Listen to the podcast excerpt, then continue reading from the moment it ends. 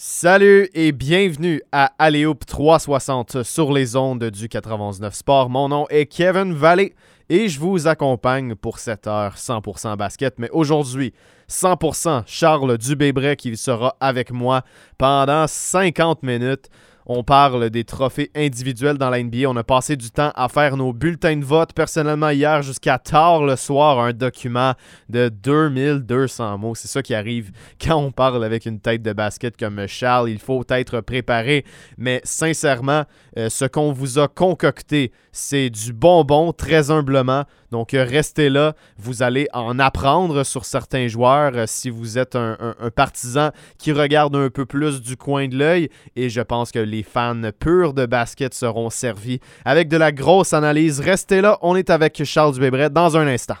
La saison de la NBA va prendre fin dans les prochains jours et c'est le temps de parler de trophées individuels. On a commencé à le faire euh, la semaine dernière quand on a euh, fait les, prédictions pour le MVP et la recrue de l'année. Donc Charles avait fait son bulletin de vote et euh, je vais le faire aujourd'hui. De toute façon, c'est très semblable, mais sachez que nous allons vous présenter nos bulletins de vote pour les quatre autres trophées, soit l'entraîneur-chef de l'année, le joueur défensif de l'année, le sixième homme et le joueur le plus amélioré. Donc, euh, restez là toute l'émission. On va parler de ça, débattre. On vous offre euh, trois candidats par trophée et euh, ce sera extrêmement intéressant. De toute façon, c'est pas mal le sujet de l'heure, à part les séries éliminatoires présentement. La semaine prochaine, on pourra analyser le début des séries parce que ça commence samedi prochain.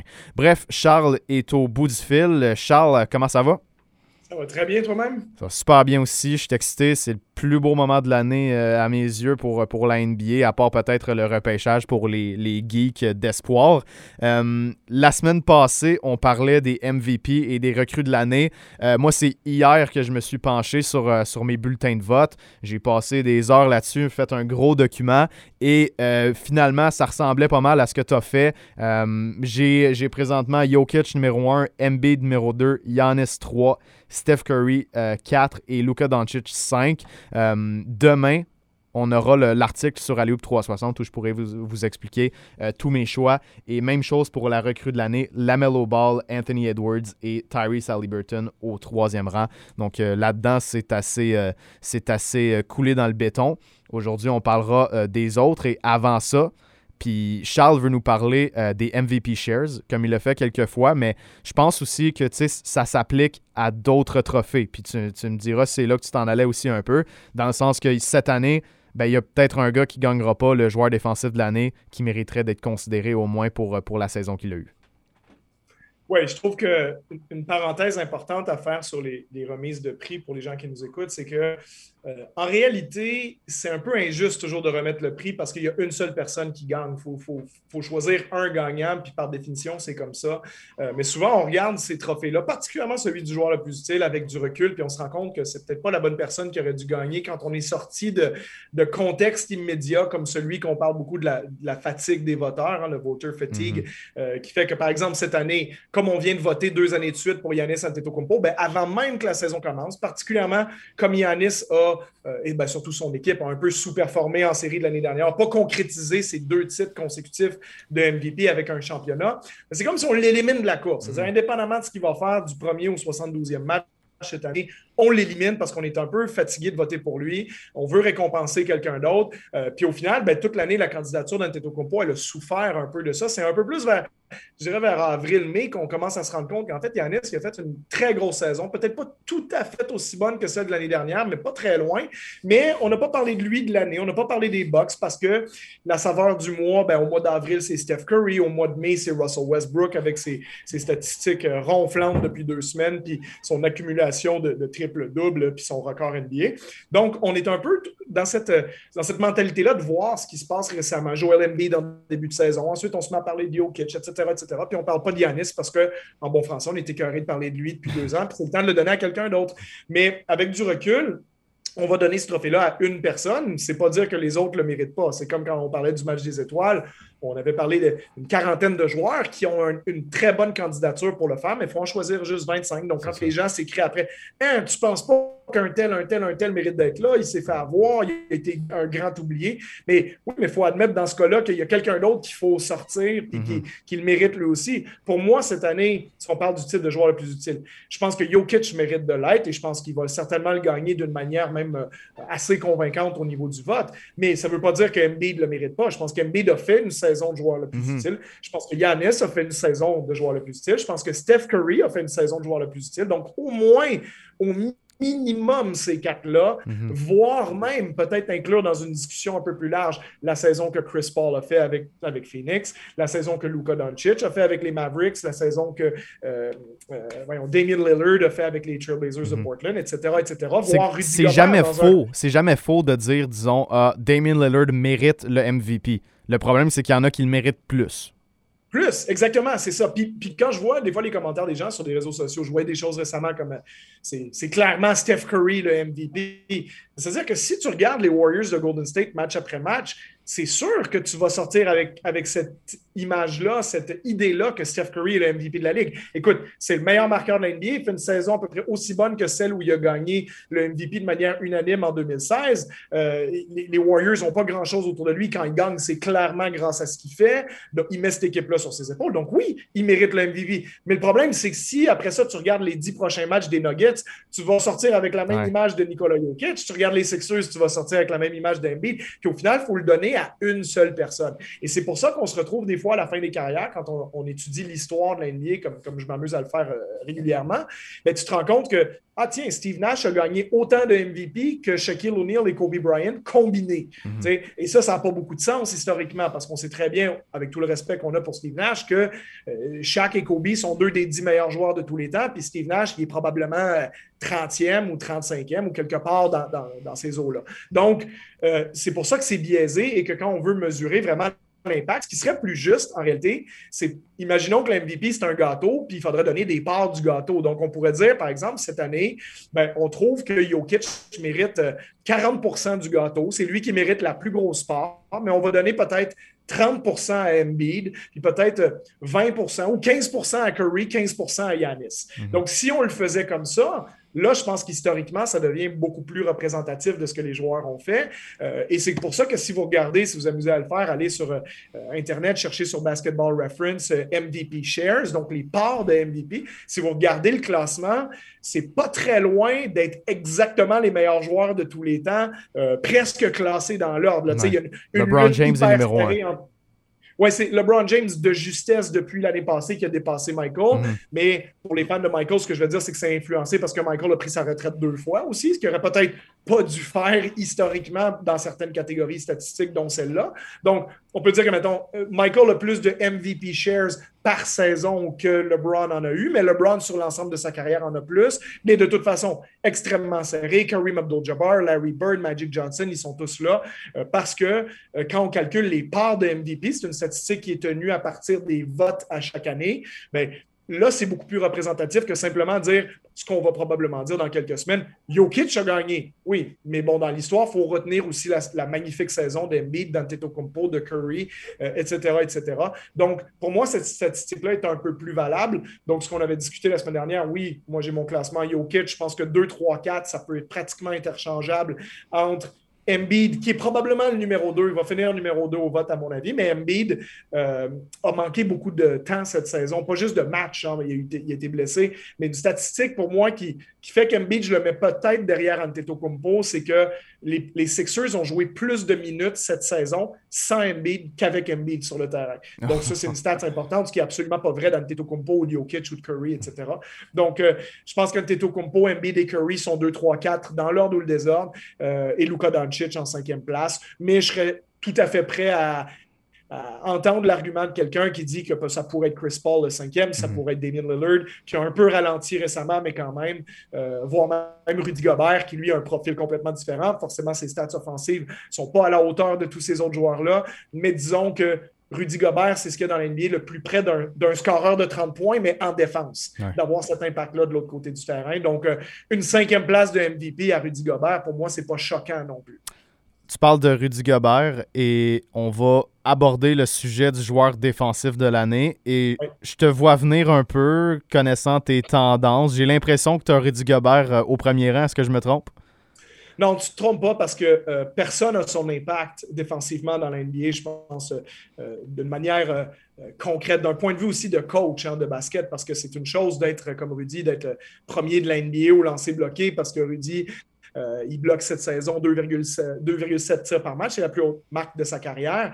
Euh, mais c'est aussi que Rudy, je veux dire, pour ceux qui suivent les réseaux sociaux, tout ça, tu vois les clips où trois joueurs de la même équipe foncent devant lui, il n'y en a pas un qui décide de tirer parce qu'il voit, puis oh, on va virer de bord. Donc, euh, le facteur intimidation de Rudy Gobert est, plus gros que celui de n'importe quel, autre défenseur. puis je pense qu'il faut récompenser aussi les joueurs autour desquels on peut construire des systèmes défensifs. si tu regardes Utah, jouer, leur système défensif est complètement basé sur lui, que ce soit leur, euh, leur protection de pick and roll, que ce soit leur agressivité pour contester les tirs à trois points. on peut se permettre de le faire un peu plus parce qu'on sait que si le joueur il fait une feinte de tir puis il te bat par le dribble parce que tu as décidé de, contester un peu plus fort, ben, en réalité, tu fonces dans Rudy, ce qui est leur idée de base aussi. C'est qu'on envoie on, envoie Rudy comme gardien de but. on envoie tout le monde à Rudy quand vous allez près du panier. Puis nous, on peut être un peu plus agressif sur le périmètre, sur les lignes de passe, sur la contestation du tir extérieur, etc. etc.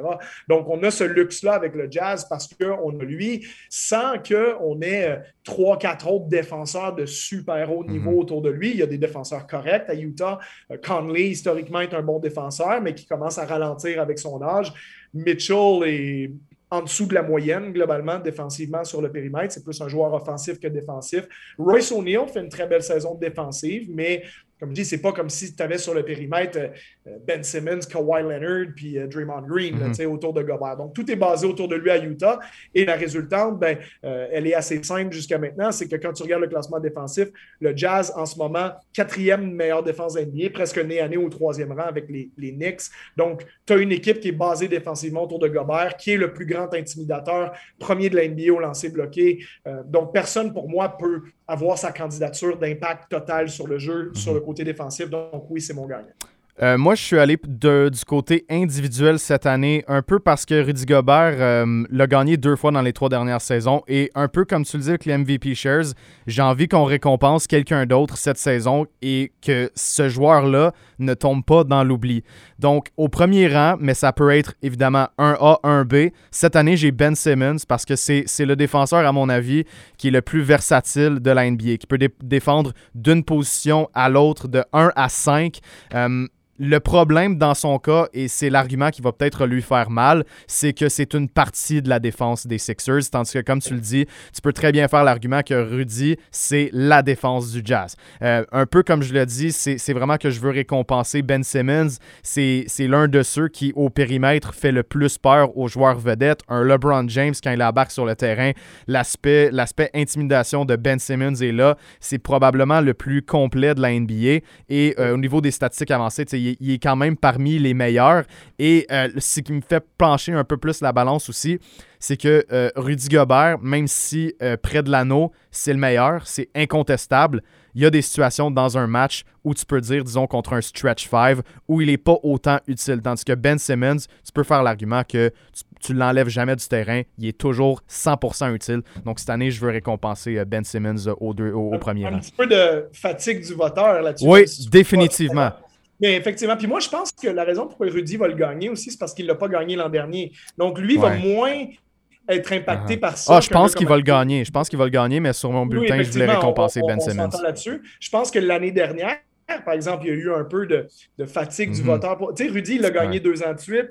Euh, puis euh, l'année dernière, on l'a donné à Antetokounmpo, qui, qui le méritait largement, parce que Antetokounmpo est un des, un des quatre ou cinq meilleurs défenseurs de la Ligue, à mon avis. Puis sur n'importe quelle année, on peut dire l'année dernière, par exemple, Yanis a probablement été le meilleur. Mais en même temps, ben, il, y a, une certaine volonté pour les voteurs d'aller ailleurs que vers Rudy Gobert. Fait que maintenant qu'on est allé ailleurs, ben, on peut revenir à Gobert, euh, ce qui est intéressant aussi de, de voir. Puis je suis d'accord avec toi que Ben Simmons, c'est c'est actuellement le défenseur le plus complet de la Ligue. C'est celui Mhm. qu'on peut mettre sur les cinq positions. Euh, c'est assez unique dans la Ligue euh, parce qu'il est excellent sur les cinq. C'est pas ça. chose. Pas que- juste parce qu'il est correct. C'est pas juste parce qu'il est correct. C'est pas Il je est suis bon. juste je suis capable. C'est je suis, Exact. je suis excellent si je défends un meneur de jeu, mais je suis aussi excellent si je défends un centre. Mhm. Donc, il y a une polyvalence qui est énorme. Puis d'ailleurs, si on fait un petit clin d'œil aux Raptors de Toronto, il y en a un qui est pas loin de ça à Toronto, c'est OG Anunoby, Exact. euh, qui va être un candidat dans le futur. là, Les équipes défensives, des- au moins cette année, vont être un candidat peut-être pour la Ouais, deuxième mais ce qui va lui faire mal, c'est qu'il a manqué beaucoup de matchs parce Ouais. que je pense qu'il aurait clairement été dessus, Mhm. au moins la deuxième.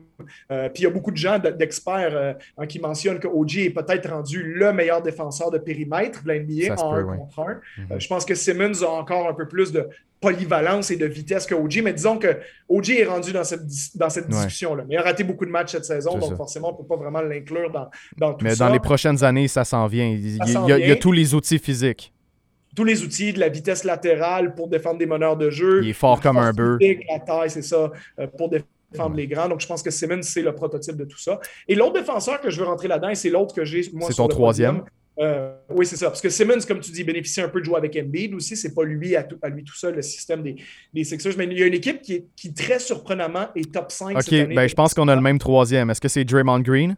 Draymond Bon. Green, le- le- le- il a déjà gagné le titre. C'est toujours, même s'il a, il a, il a régressé offensivement, mais défensivement, il n'a pas vraiment régressé. Et la vraie raison, quand tu regardes une équipe qui a Steph Curry, Kelly Oubre, euh, qui fait jouer des joueurs comme ça, des, même des, des Juan Toscano Anderson, puis Jordan Poole et compagnie de ce monde. Bon, Andrew Wiggins, qui était nul défensivement au début de sa carrière, a, a progressé parce que lui, c'est un joueur qui a un gros, gros potentiel défensif, mais il est devenu un défenseur, disons, légèrement au-dessus de la moyenne, Andrew Wiggins. Euh, mais c'est pas comme si tu avais une équipe qui, qui a le profil pour être excellente défensivement. Vraiment Euh, James pas. Wiseman, avant sa blessure, c'est une recrue. Bon, lui a un gros potentiel défensif, mais au jour d'aujourd'hui, il n'est pas bon défensivement. Mhm. Donc, c'est vraiment basé autour d'un joueur qui est probablement le défenseur le plus vocal, le plus présent mentalement de la NBA, qui crie à tout le monde quoi faire. C'est vraiment un, un vrai corps arrière défensif.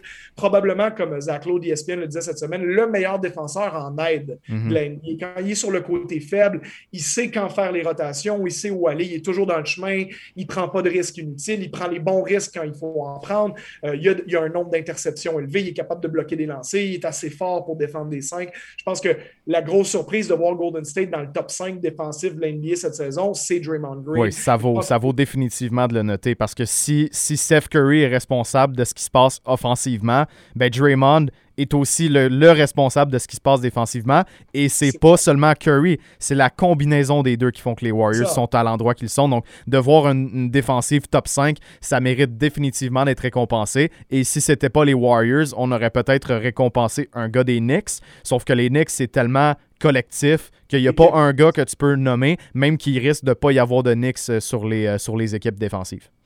Non, c'est ça, le candidat des Knicks, mettons, parce que Mitchell Robinson s'est blessé tôt. Lui, Ouais. il aurait une candidature pour être, mettons, un des meneurs de l'NBA au bloc. Celui qui l'a fait en son absence, c'est Nerlens Noel. Mhm. Je pense pas que Non. Nerlens est- c'est un joueur qui joue 22-23 minutes par match, donc c'est pas non plus un... un- un- Il, a, il a été titulaire la plupart de l'année, il faut, faut- faut dire les choses comme elles sont, mais euh, il n'y a pas l'impact d'un gars qui joue 35-36 minutes non plus. Non. Donc, mais comme tu le dis, Draymond Green, la défense de Golden State est basée sur lui. Ça. La raison pourquoi Golden State est là et non, euh, je sais pas moi, 28 victoires, 38 défaites avec une fiche un peu comme celle des Raptors. Parce que Curry, c'est beau scorer 32 points de moyenne par match puis d'être exceptionnel comme il l'a été, mais c'est pas ça qui te fait gagner nécessairement pas loin de 40 matchs. Puis s'ils le sont, c'est parce que Curry, pendant qu'il met ses 32-35 points d'un côté, ils font assez de stop de l'autre côté pour gagner le match. Et ça, c'est beaucoup dû à la présence de Draymond. Donc pour moi, euh, Draymond, je pense qu'il mérite le podium Ouais. cette année, que ce soit deuxième ou troisième. Euh, je, je lui donnerai pas le titre parce que je pense que ça, ça doit aller à Gobert. Si Mhm. c'est pas Gobert, il faudrait, à mon avis, que ce soit Simmons. Ouais. Euh, mais je pense que Green peut avoir une troisième place sans, sans trop de problème. Joueur le plus amélioré maintenant. euh, le podium est intéressant cette année et je pense que le, le premier, euh, c'est Julius Randle. Autant parce que c'est un gars qui s'est amélioré de façon concrète et au niveau des statistiques. Je veux dire, c'est un gars qui était à New York l'an passé, donc il n'a pas bénéficié d'un changement de ville, un changement d'équipe. Il a bénéficié de l'arrivée de Tom Thibodeau, évidemment, mais euh, c'est devenu un triple-double threat tous les soirs. C'est devenu un joueur défensif beaucoup plus compétent et euh, c'est lui vraiment le, le gars qui a mené les Knicks vers où ils sont aujourd'hui. Donc je pense qu'il doit être récompensé. Mais moi, c'est au, c'est au deuxième rang que je trouve ça extrêmement intéressant parce que j'ai j'ai placé Michael Porter Jr. qui a passé de 9 points par match à près de 20 cette année, qui, en l'absence de Jamal Murray, est en train de se prouver comme deuxième option d'une équipe, euh, d'une équipe qui est parmi les meilleures dans l'Ouest. Donc, euh, même si c'est un joueur de deuxième année, je sais qu'il y a toujours l'argument de oh, on récompense pas les sophomores, c'est quelque chose qui revient souvent. Euh, je considère que c'est pas parce que tu es à ta deuxième année que tu es censé t'améliorer de façon aussi drastique. Je pense que l'année de MPJ doit vraiment être reconnue. Il a pris un autre step et pas seulement en raison de, plus d'opportunités. Vraiment, il, a pris, les chances qu'il avait devant lui et qu'il avait déjà l'an passé, puis il a fait quelque chose de magnifique avec ça. Il est en train de devenir une étoile, donc euh, moi au deuxième rang, euh, je c'est un lock pour moi au deuxième. Oui, j'ai le même top 2 aussi que toi. Je pense que si on, si on, part de Randall, encore une fois, je serais, je serais surpris qu'il ne gagne pas parce que c'est un joueur qui a fait une saison de calibre euh, All-NBA, hein, mhm. qui, potentiellement. Ben, c'est un joueur étoile, c'est un gars qui va être sur les All-NBA teams, donc de, de, de le voir. Potentiellement, je pense que je veux dire, il y a sept ou huit alliés qui vont être dans la discussion, puis euh, mm-hmm. en fonction de, des voteurs, il y en a peut-être qui vont le laisser, qui vont considérer qu'il est le septième, il y en a peut-être qui vont le mettre euh, plus haut que ça vu les performances de son équipe. Mais je mm-hmm. pense que de toute façon, il fait comme on disait un peu sur le, principe du départ, qu'il il mérite d'être là, puis bon, il y en a juste 15 qui vont être choisis, mais son niveau de saison mérite une équipe en NBA. Donc c'est peut-être le cas d'une vingtaine de joueurs et 15 seront choisis. Je lui souhaite d'être parmi les 15. Mais au niveau du joueur le plus amélioré, effectivement, euh, Randall était déjà un bon joueur en NBA. Il a fait des belles saisons avec la Nouvelle-Orléans, mhm. même à sa première année à New York. C'était des, Mais stats. Il y avait une réputation de, stats vides un peu. Oui, exactement. Ce qui, ce qui était peut-être pas aussi vrai euh, que les gens pouvaient le croire parce que je pense plus qu'il y a eu des, contextes un peu étranges autour de lui, mhm. le contexte des Lakers qui ont eu la pire séquence de leur histoire pendant 5 ou 6 ans. Donc, lui est arrivé dans le milieu de tout ça. Euh, S'était cassé la jambe d'ailleurs à son premier match en NBA, avait manqué toute la première saison. Mhm. Mais pour moi, c'est un joueur que j'ai toujours euh, beaucoup aimé. D'ailleurs, petite parenthèse de fun, mon, fils aîné s'appelle Julius. C'est en, partie à cause de lui parce ah, que, pas en son honneur, mais les gens, ils font lien. Hein, mon fils s'appelle Julius avec euh, Julius Irving. Mais non, en fait, c'est qu'au moment où ma femme était enceinte, c'était ma première Summer League à Las Vegas. Puis Julius Randle était excellent. Ah, J'entendais tout le temps l'annonceur dire euh, Julius Randall. Puis j'ai ça Julius, tu sais, c'est un, nom cool, ça, Julius. C'est resté au point qu'on a nommé mon fils. Fait que pour la petite histoire, euh, la petite anecdote, D'ailleurs, mon fils aime Julius Randall juste parce qu'il il sait que son nom vient un peu de, là. Fait que je serais très content de voir Julius Randall le gagner. Euh, puis c'est 24 points, 10 rebonds, 6 passes décisives. son côté créateur de jeu cette année a été excellent. Ben son tir mi-distance, je ne sais pas si tu as regardé beaucoup de matchs des Knicks, mais on dirait que c'est quasiment automatique, surtout quand il va sur sa main droite. C'est plus le même joueur. C'est pas juste une amélioration, c'est une, une métamorphose. Écoute, j'étais à RDS, puis je mentionnais souvent sur les matchs des Knicks que quand Julius Randle va à droite, il ne peut pas se rendre au panier. Parce que quand il va à gauche, il est plus puissant, il est, plus, il est plus athlétique, il est plus vite, il est plus fort. Quand il va à droite, tu sens qu'il est un peu moins à l'aise, puis il sait d'avance qu'il ne se rendra pas. Fait qu'il se bloque pour son lancer. Mais honnêtement, il rate jamais. je, je, regarde aller sur son film de distance à 15-18 pieds à droite. Je me dis, quand est-ce qu'il va en manquer une? Fait que c'est vraiment impressionnant de voir comment il, a pris. Puis souvent, l'attaque des Knicks, sans rien enlever à Tom Thibodeau qui a fait un travail fantastique, c'est pas très complexe ce qu'ils font offensivement. Thibodeau, c'est un génie de la défense, beaucoup plus que de l'attaque. Fait que souvent, l'attaque des Knicks, c'est pas mal. On donne la balle à Julius Randle, puis on s'enlève de là. Puis Randle est capable de créer à haut pourcentage parce que son pourcentage de terrain est à 45, ce qui n'est pas, euh, pas extraordinaire c'est pas dégueulasse, mais 41% de la 3 points, puis surtout 6 passes décisives. Ça veut dire qu'il arrive à, se rendre au, lancer franc, à mettre des 3 points, à faire des passes pour les autres, à tout mhm. gérer ça. Euh, en, entraînant son équipe à des victoires euh, régulièrement, beaucoup mhm. plus qu'on l'attendait. Donc, je pense qu'il faut lui donner le prix. Puis pour passer. Oui, vas-y, excuse-moi. À la fête de, tes enfants, je t'ai vu acheter un chandail d'Austin Matthews. Mais là, le prochain, il faut que ce soit Julius Randle s'il gagne le titre de, de joueur le plus amélioré. Pas le choix, là. Ça dépendra de la prochaine équipe NBA à qui je serai affilié parce que je veux, veux pas que mon vrai. enfant porte celui d'une autre équipe. Ah. Pour l'instant, il, va se, il va se contenter de garder son, son ah. Pascal Siakam. Ah bon. Puis son Kawhi Leonard. Parfait. Mais euh, non, on a la collection. On a le Kawhi Leonard des Spurs qui a eu son comme premier. Puis après, c'est Kawhi avec les Raptors. Puis quand Kawhi est parti, on est passé à, Pascal. on va, on va le prochain. Mais, euh, Kate Cunningham, le prochain. Kate Cunningham. Ah, peut-être bien. Peut-être bien, faudra voir. on l'espère, on se croise les doigts. Les gens de Montréal qui ont envie de raccrocher parce qu'ils savent que j'ai acheté Austin Matthews. Ah. Euh, mon fils. Je, rappelle aux gens que j'habite à Toronto, que euh, j'ai travaillé les deux dernières années pour MLSC aussi, donc tu ne peux pas vraiment t'afficher comme fan des, des, Canadiens. Puis mon fils, lui, ben, comme il connaît Toronto, il prend pour les Maple Leafs. Voilà. aucune rancune. Aucune rancune. Pas de rancune là-dessus. Puis bon, il y a pire dans la Ligue nationale. Je ne suis pas beaucoup le hockey, mais de ce que je vois, je pense qu'Austin Matthews, euh, il, est dans la discussion des meilleurs aussi. Fait que, anyway, mais tout ça pour euh, revenir à ce qu'on disait, euh, si on passe à Michael Porter Jr., pour moi, euh, effectivement, je le mets numéro 2. Porter Jr., là, je regardais beaucoup de stats avancées pour combiner avec ses stats de base aussi, son, son 19 points, 7 rebonds. Et sa stats incroyable pour un gars en plus aussi grand que lui, 45 de la ligne à 3 points. Sur 6 tirs par match aussi, là.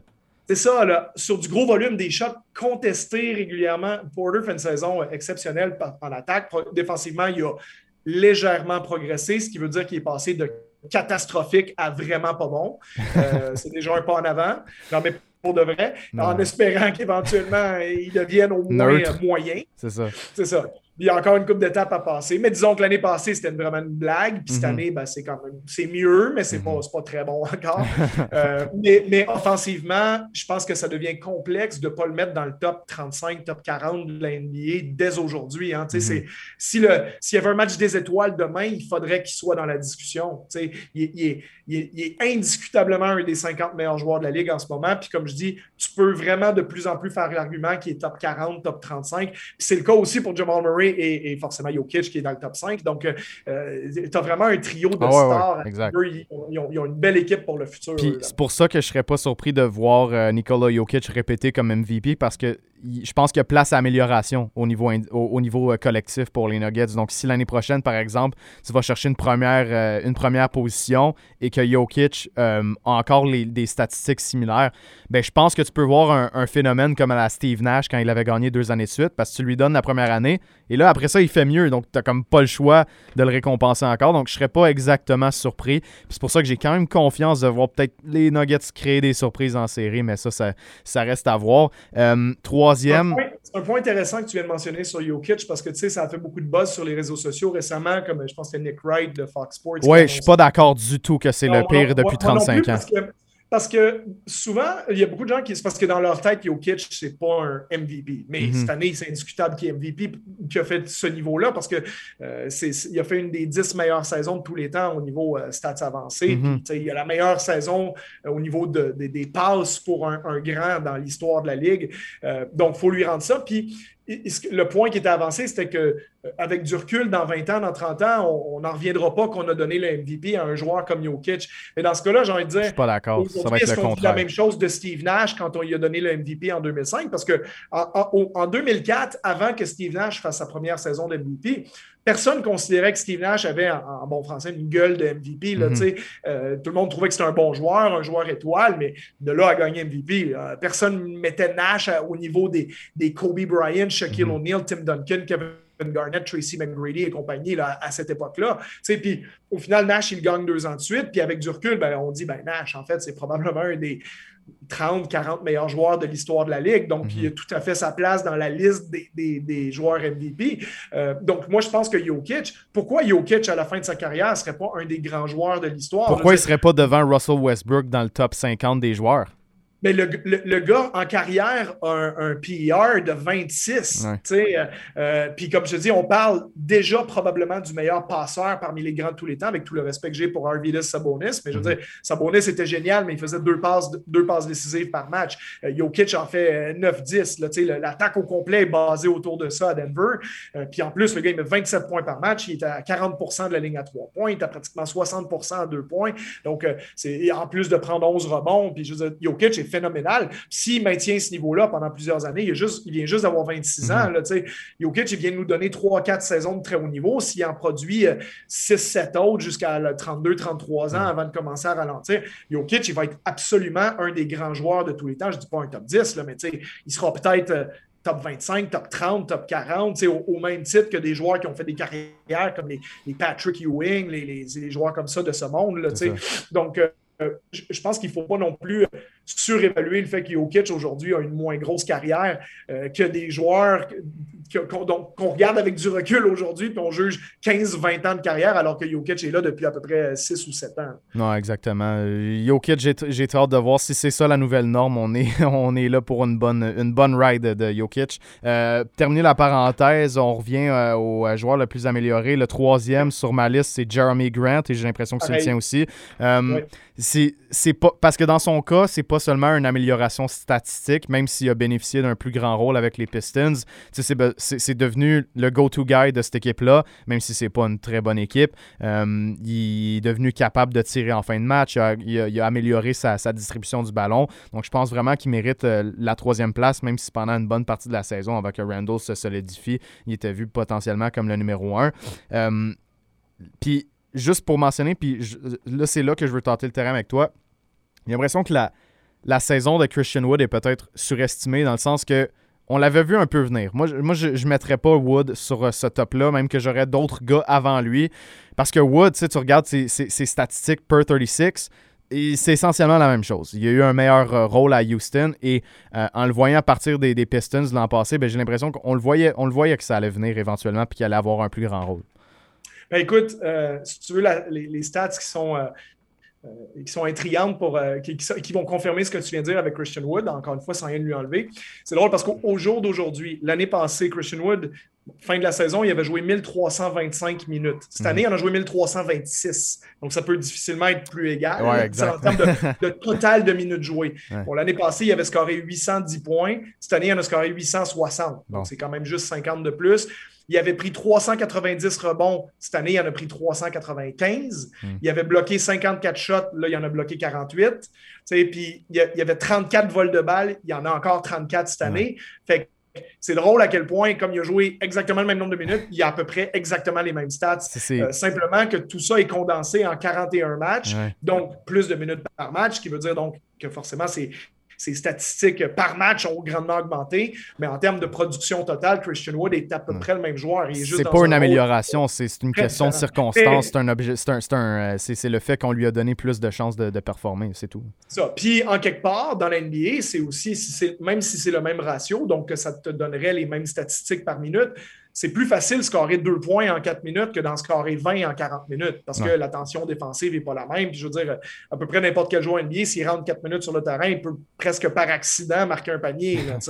euh, mais euh, il va faire deux points en quatre minutes. Après, si tu laissais ce joueur-là 40 minutes, ça ne veut pas dire qu'il en scorerait 20. Mhm. Donc, c'est pour ça que je dis qu'il y a du mérite, il y a une amélioration pour Christian Wood d'avoir un rôle beaucoup plus grand sur une période de temps beaucoup plus grande par match, en étant le point focal souvent de, la défensive qui va se focaliser sur lui ou sur John Wall ou sur les, les plus gros joueurs qu'il y avait à Houston cette année, ce qui était beaucoup moins le cas quand il était à Détroit. Donc, oui, il y a une amélioration, mais effectivement, c'est assez probablement pour dire ben, on ne le, met pas sur le, le bulletin de vote, ça fait partie c'est un petit peu comme le phénomène un peu Chris Boucher à Toronto. Tu sais, Chris Boucher, il était très, très performant en 13 minutes par match l'année passée. On lui a donné un rôle plus gros, puis il a performé plus. Est-ce que c'est une progression? Mais il y a des progressions au niveau du tir.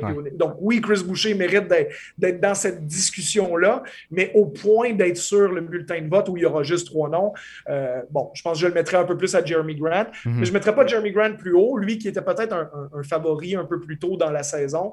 Euh, il y a des grosses améliorations en presque 10 points par match de plus que l'année dernière, mhm. mais c'est beaucoup plus dû au changement de rôle parce que en termes de pure efficacité, si tu regardes par exemple le true shooting percentage, il a diminué de 5% là-dessus. Donc en réalité, il y a le classique, euh, on te donne beaucoup plus le ballon, donc tu produis plus, mais avec une efficacité qui est moins grande. Euh, donc il y a un peu moins de mérite, à mon avis, que des joueurs qui ont fait ça au niveau de, de Julius Randle avec les Knicks ou de Michael Porter à Denver. On fait une pause, ça fait 32 minutes qu'on parle euh, des, trophées. Au retour, pendant une vingtaine de minutes, cette fois-ci, on va parler de, des deux autres trophées, les deux derniers, donc l'entraîneur-chef de l'année et le sixième homme de l'année. On se retrouve après la pause. On est de retour à Alioub 360 en compagnie de Charles Dubébret pour euh, livrer nos bulletins de vote des différents trophées individuels qui seront remis assez bientôt dans la NBA.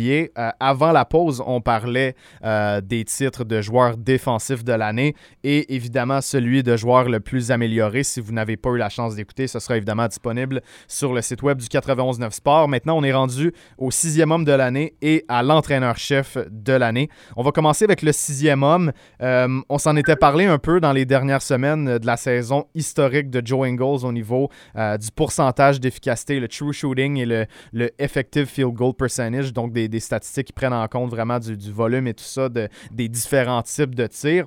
Donc, je l'ai numéro un. Je, je sais que toi aussi. Oui, on, peut même prendre une petite minute pour l'expliquer ce que c'est, parce que des fois, nous, euh, en tant que geek de basket, on sait de quoi on parle quand on parle de true shooting percentage, mais pour les gens, je vais juste donner une petite analogie. Donc, le true, shooting percentage, ça, donne vraiment l'efficacité totale d'un joueur parce que ça prend en compte les tirs à trois points puis les lancers francs. C'est-à-dire, le, effective field goal percentage dont tu as parlé aussi, c'est simplement qu'on va accorder une valeur majorée aux tirs à trois points dans tes tirs. C'est-à-dire que quelqu'un qui lance 40% de la ligne à trois points, donc il en prend 10, il en met 4, ça lui fait 12 points. Mhm. Ce qui est l'équivalent d'avoir pris 10 tirs à 2 points puis d'en avoir mis 6, ce qui aurait donné 12 points aussi. Donc, le gars qui shoot 6 en 10 à 2 points, ben, il shoot pour 60% Le gars qui shoot 10 tirs, mais c'est tous des 3 points puis qui en met 4, il est 40 de la 3 points, mais au niveau du effectif, on lui donnerait 60% Donc, on augmenterait de 50 mhm. la valeur des tirs à 3 points qui a rentré. Euh, donc, ça aurait une meilleure valeur. On dirait que le joueur, en termes de quantité de tirs qu'il prend, il produit le même nombre de points qu'un gars qui lance à 60% de la 2 mhm. points. Donc, ça combine les 2 points et les 3 points. Ça les met un peu sur un pied d'égalité parce que forcément, dans la NBA, ben, si on prend des extrêmes, Rudy Gobert, il shoot à plus haut pourcentage que Steph Curry parce qu'il fait juste des dunks alors que Steph Curry shoot 10-3 points par match. Mhm. Puis dans le true shooting percentage, on rajoute aussi les lancers francs parce que quand un joueur se fait fauter et qu'ils vont lancer franc, ça compte pas dans ton pourcentage de tir parce que c'est considéré comme si tu n'avais pas tenté de lancer, en fait. Ça va juste te mettre deux lancers francs. Donc, exemple, Kevin Valley prend la balle, puis tu, euh, au lieu de réussir 5 lay-ups, 5 tirs faciles à côté du panier sur 10, par exemple, tu aurais 10 euh, lancés, donc 5 lay-ups que tu mets dedans, donc tu shooterais 50% Imagine que moi, j'arrive, puis je fais une faute sur tes 5 lay-ups que tu allais mettre dedans. Donc, tu t'en vas au lancer franc, tu shootes 10 sur 10 du lancer franc. Donc, tu as marqué les mêmes 10 points, mais tes stats vont dire 0 en 5 du terrain et 10 en 10 du lancer franc. Donc, tu shooterais pour 0% Alors, en réalité, ce qu'on ferait dans ce cas-là, c'est qu'on dirait non, ton true shooting percentage, c'est 50% parce que tes 10 lancers francs, c'est l'équivalent d'avoir marqué 5 paniers. Et si, par exemple, tu avais mis 8 sur 10 au lancer franc, ben, on considérait que c'était comme si tu avais mis 4 lay-ups. Donc, euh, euh, tu shooterais 40% en termes de shoot shooting percentage. Mm-hmm. Donc, c'est une formule qui permet d'inclure dans la même stats le tir à deux points, le tir à trois points et les lancers. Donc, les joueurs qui se font fauter plus ne sont pas pénalisés. Les joueurs qui lancent plus de trois points ne sont pas pénalisés. Et ça met tout ensemble. Donc là, tu peux mesurer sur un pied d'égalité, par exemple, l'efficacité de Rudy Gobert avec celle de Curry et de Ingles. Et Ingles, par exemple, qui a une saison, lui, je pense qu'il est à 67 Pendant un bout, il était le, il était le le, meilleur de tous les temps. Et là, ça, ça, ouais, exactement. Donc là, ça a baissé un peu, mais reste que c'est une saison historique. C'est probablement l'une des, des 5 ou 10 meilleures euh, de l'histoire de la NBA. Puis il faut que ce soit, faut que ce soit pris en compte. Puis, tu sais, Jordan Clarkson risque de gagner le titre. Euh, selon ce qu'on voit présentement, les tendances. Mais voyons bien les statistiques avancées que Joe Ingles, c'est de façon drastique meilleur. on regarde euh, par exemple les codes de victoire. C'est 6.9 pour Ingles, 3.9 pour euh, Jordan Clarkson. Le box plus minus, 3.7 contre seulement 0.9 Clarkson toutes les statistiques avancées, euh, Ingles est meilleur. Même la cote offensive, donc la, production de points de l'équipe par 100 euh, possessions, ben, Ingles, c'est 131 et Clarkson, c'est 109 pour euh, une cote défensive qui, elle, est assez similaire. Donc, tu vois que dans toutes les catégories, Ingles est meilleur, il y a, il y a plus d'impact. Ce que Clarkson a, ben c'est de marquer beaucoup et d'être l'option que le Jazz recherchait, qui était un gars qui arrive sur le banc puis qui il te transporte sur ses épaules pendant un, pendant un quart. Exactement. Puis Clarkson, comme tu dis, moi je pense que c'est Clarkson qui va gagner. Moi je préfère Ingles parce que je pense qu'Ingles c'est le meilleur joueur des deux. C'est celui qui impacte clairement plus. C'est ça, c'est un joueur d'impact beaucoup plus d'impact sur le fait que le Jazz gagne ou perd le match. Que, mais Clarkson remplit un rôle qui est souvent celui qu'on attribue au sixième homme de l'année. Hein. Lou Williams, euh, Jamal mm-hmm. Crawford, ces joueurs-là, c'est une espèce de d'étincelle qui sort du banc qui met plein de paniers. Jordan Clarkson, d'ailleurs, il joue pas mal euh, avec des œillères. Là, il, il, passe à peu près jamais le ballon, mais il a une faculté à arriver puis scorer 17-18 points. Et j'y enlève pas ça parce que c'est important. Quand, euh, quand Conley, Mitchell et compagnie sortent du terrain, ça te prend quelqu'un qui, pendant 8-9 minutes, est capable de mettre le ballon dans le panier pour mhm. acheter des minutes le temps que tes titulaires y reviennent. Donc, euh, Clarkson, lui, son rôle, c'est de rentrer, c'est de remplir le panier, de ne pas se soucier d'autre chose. Il n'est pas là pour créer du jeu pour les autres. Il, est là pour prendre le ballon et le mettre dans le panier et il le fait très bien. Donc, comme c'est souvent ça qu'on le profil du sixième homme de l'année, et comme c'est lui le meilleur marqueur en sortie de bande cette saison, je pense mhm. que c'est lui qui va gagner. Mais moi, si j'avais à voter, je voterais pour Joe Ingles parce que. Il y a plus que euh, les points qui comptent exactement. Puis Eagles, c'est un créateur, c'est un joueur d'équipe. Euh, il est dans les meneurs. Un bout de temps, même, il menait la NBA au tir à trois points. Il a, refroidi un peu récemment, mais il est quand même à 45% de la ligne à trois points. On a parlé de ses, stats avancés qui sont exceptionnels. Mais pour moi, si j'avais un résultat, une chose, c'est que cette année, est-ce que Conley et Mitchell, dans le champ arrière du Jazz, est-ce qu'ils ont été blessés? La réponse est oui. Quand ils sont blessés, Quinn Snyder, il met qui dans l'alignement de départ? Donc, c'est même pas un argument contre lui. C'est même pas un argument contre lui qui a joué 28 matchs euh, comme partant. Au contraire, c'est parce que dans la, dans la tâche de sixième homme, c'est aussi que en cas de blessure, il faut que tu sois capable d'aller dans l'alignement partant. Exactement. Ce que Clarkson, à mon avis, fait beaucoup moins parce qu'il est moins bon défensivement, il est moins grand, il est moins créateur, c'est moins un joueur d'équipe. Donc, Clarkson est parfait dans son rôle. Encore une fois, s'il si, le gagne, comme je pense que ça va être le cas, c'est très mérité parce que je comprends pourquoi les gens vont voter pour lui. Mais je pense juste que. Ah, déjà, je serais surpris que le top 2 ne soit pas les deux joueurs du Jazz, Ingles et mhm. Clarkson. Mais je mhm. pense pour moi que le meilleur joueur des deux, c'est Ingles. Puis j'aime récompenser d'un point de vue de coach le joueur que je pense qui, te fait gagner le plus. Et pour moi, ça, c'est Joe Ingles, c'est sûr et certain. D'ailleurs, comme je dis, on ne fait pas juste mentionner des stats avancés pour avoir l'air intelligent ou de l'air C'est parce que ces stats-là sont très bien créé pour mesurer l'impact réel des joueurs sur le terrain. Et, et c'est même pas serré quand tu regardes Ingles et Clarkson. Donc, moi, je lui donne le edge là-dessus. Si je poursuis en parlant de mon troisième, je pense qu'il y a 10 joueurs qui mériteraient mm-hmm. là-dessus et je suis certainement un peu biaisé, mais moi j'ai mis Chris Boucher comme troisième. Euh, je pense que potentiellement, ça va être des joueurs comme Tim Hardaway Jr. à, Dallas, mhm. voire Jalen Brunson, qui a une super saison aussi pour eux. Euh, il y a plein de joueurs à mentionner dans cette discussion-là. Peut-être Tyler Hero de Miami, peut-être Doug McDermott d'Indiana. Derrick Rose l'aurait été s'il avait joué moins de matchs avec une équipe terrible et plus de matchs avec les Peut-être lui le meilleur de tout le monde cette saison, mhm. comme si même celui qui a le plus d'impact, mais il a juste joué une trentaine de matchs avec les Knicks au final. Donc, euh, je pense que c'est pas assez pour être sur le truc. Mais disons que depuis deux mois, ça serait lui. Euh, Miles Bridges à Charlotte a fait des belles choses aussi. Mais si j'avais en mettre un, ma petite préférence, Chris Boucher, parce que je pense que Chris, déjà, euh, a, impacté beaucoup le fait que les Raptors gagnent quand il était sur le terrain.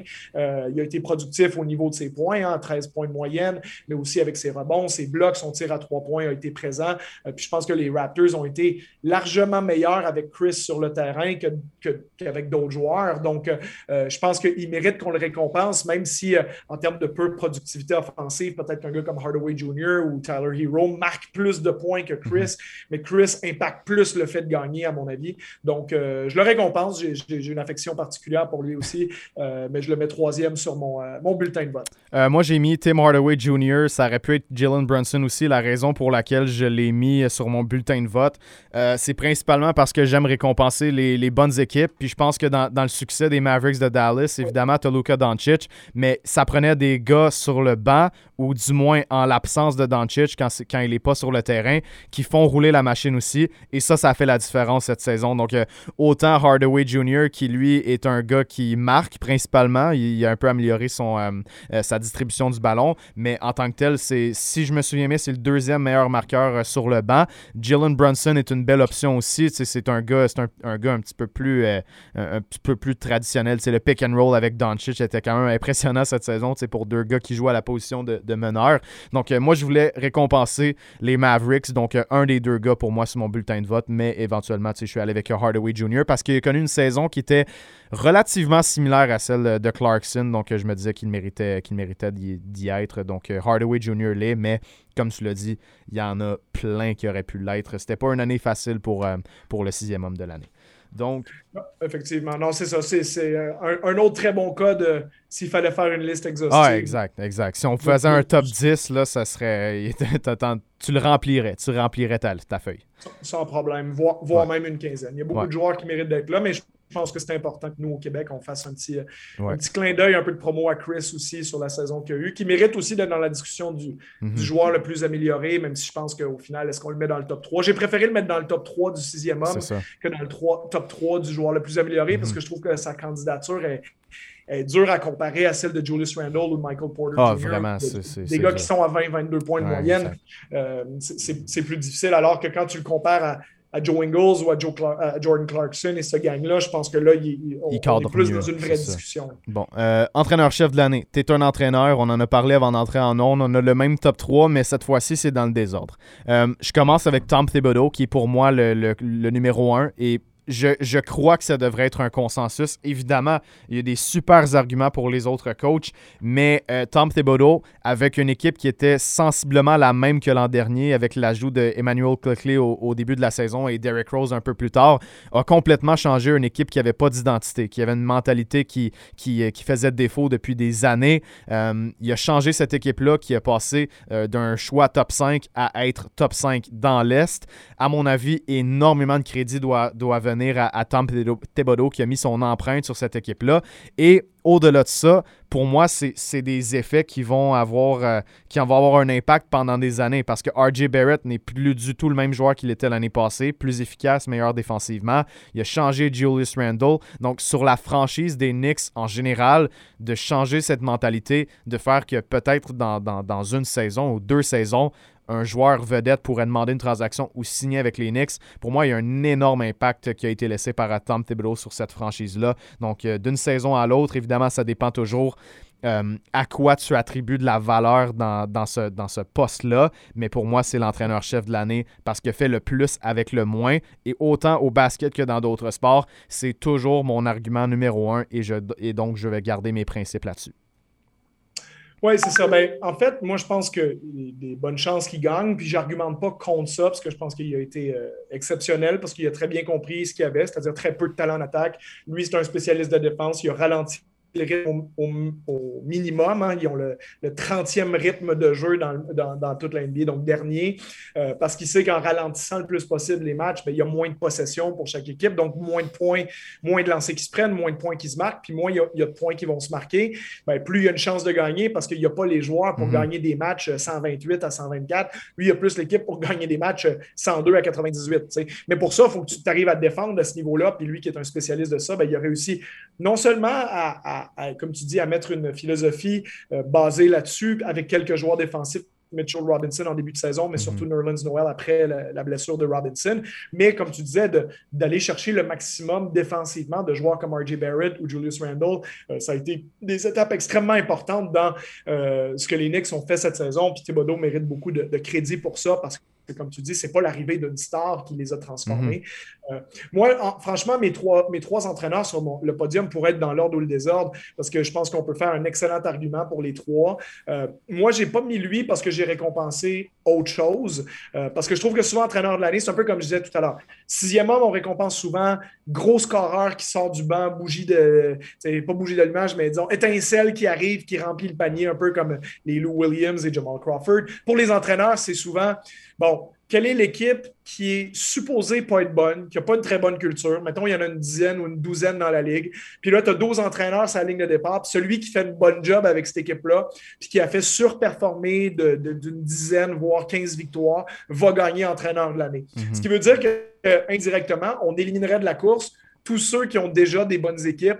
Euh, c'est-à-dire que, par exemple, peu importe ce qui serait arrivé avec les Raptors cette année, impossible que Nick Nurse gagne le championnat. Je veux dire, euh, euh, excuse-moi, le championnat, le, titre d'entraîneur de l'année. Euh, même si les Raptors avaient fini, je pense, il aurait fallu qu'il finisse 72-0 pour que tu lui donnes. Parce que tu viens de lui donner l'année passée pour les mêmes raisons. On pensait que les Raptors allaient être moins bons, puis ils ont été meilleurs, ils ont gagné. Mm-hmm. Donc, c'est presque toujours ça qui, qui gagne en NBA, à moins que tu aies une équipe qui fasse une saison historique, que son équipe finit numéro un de la ligue. Ça a été le cas à un moment donné de Steve Kerr, Greg Popovich, etc.